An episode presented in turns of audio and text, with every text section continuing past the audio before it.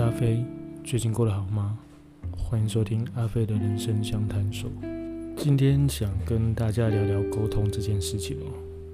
会想要聊这件事，是因为刚好前几天我受到桃园市政府青年事务局的邀请，去参加一个线上讲堂。啊，讲堂的内容是跟大家分享网络礼仪跟用字遣词的运用。其实找我讲这个主题，我也蛮意外的啦，因为毕竟我也不是什么沟通达人，也不是说话的高手。可能是他们觉得我用网络的连资也够久，然后也出过几本书，所以才能够跟大家讲这个主题吧。然后我在准备讲课的内容的时候，发现，其实，在现在的生活里面，不管是用呃通网络通讯软体啊，或者是 email 啊，或者是社群网站。好像很容易出现沟通的问题，或者是造成误会。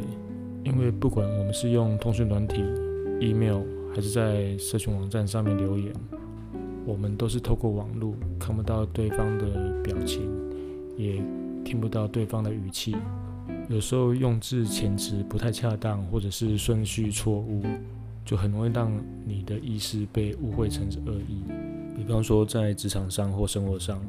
我们可能会遇到朋友或同事有些问题或是挫折的时候，你可能出于善意想要去安慰、分享经验或是提供建议，但有时候表达不当就会造成一点问题。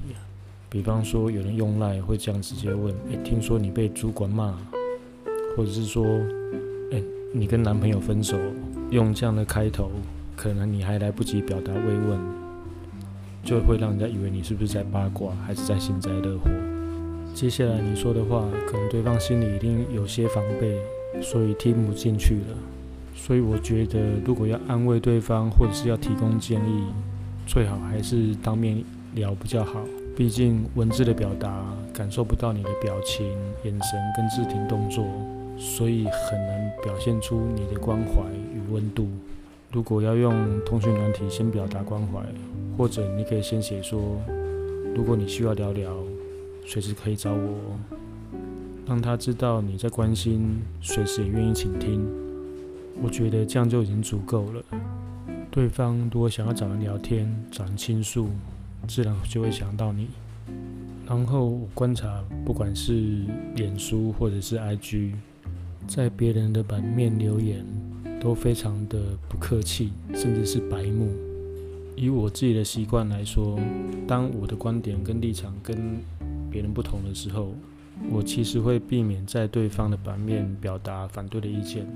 就算是我想要回馈意见，我可能会避免过于尖锐的言辞，因为通常我们讨论的那些事情，并不是跟双方有直接的关系。有时候讨论谁输谁赢，对。问题本身的帮助也不大，通常吵完了也不能改变什么，只是让自己更不开心而已。然后我建议在别人的版面留言要注意用词，比方说有些人喜欢贴去餐厅吃饭的照片，然后有人在贴文下面留言说啊这间食物难吃死了，任谁看到这种话一定会心里不舒服不开心。其实你留这样的话，不只是在批评那间餐厅，其实你也在否定那一个人。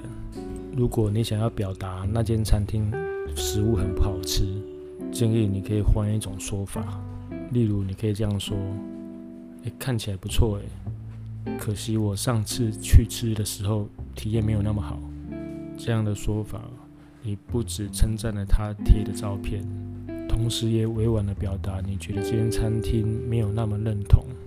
如果对方觉得好奇，就会在留言处跟你讨论说：“哎，你为什么会觉得体验没那么好？”那你可能就可以跟他说：“你上去吃的时候觉得他们的料理不怎么样。”就可以进行比较有建设性的沟通。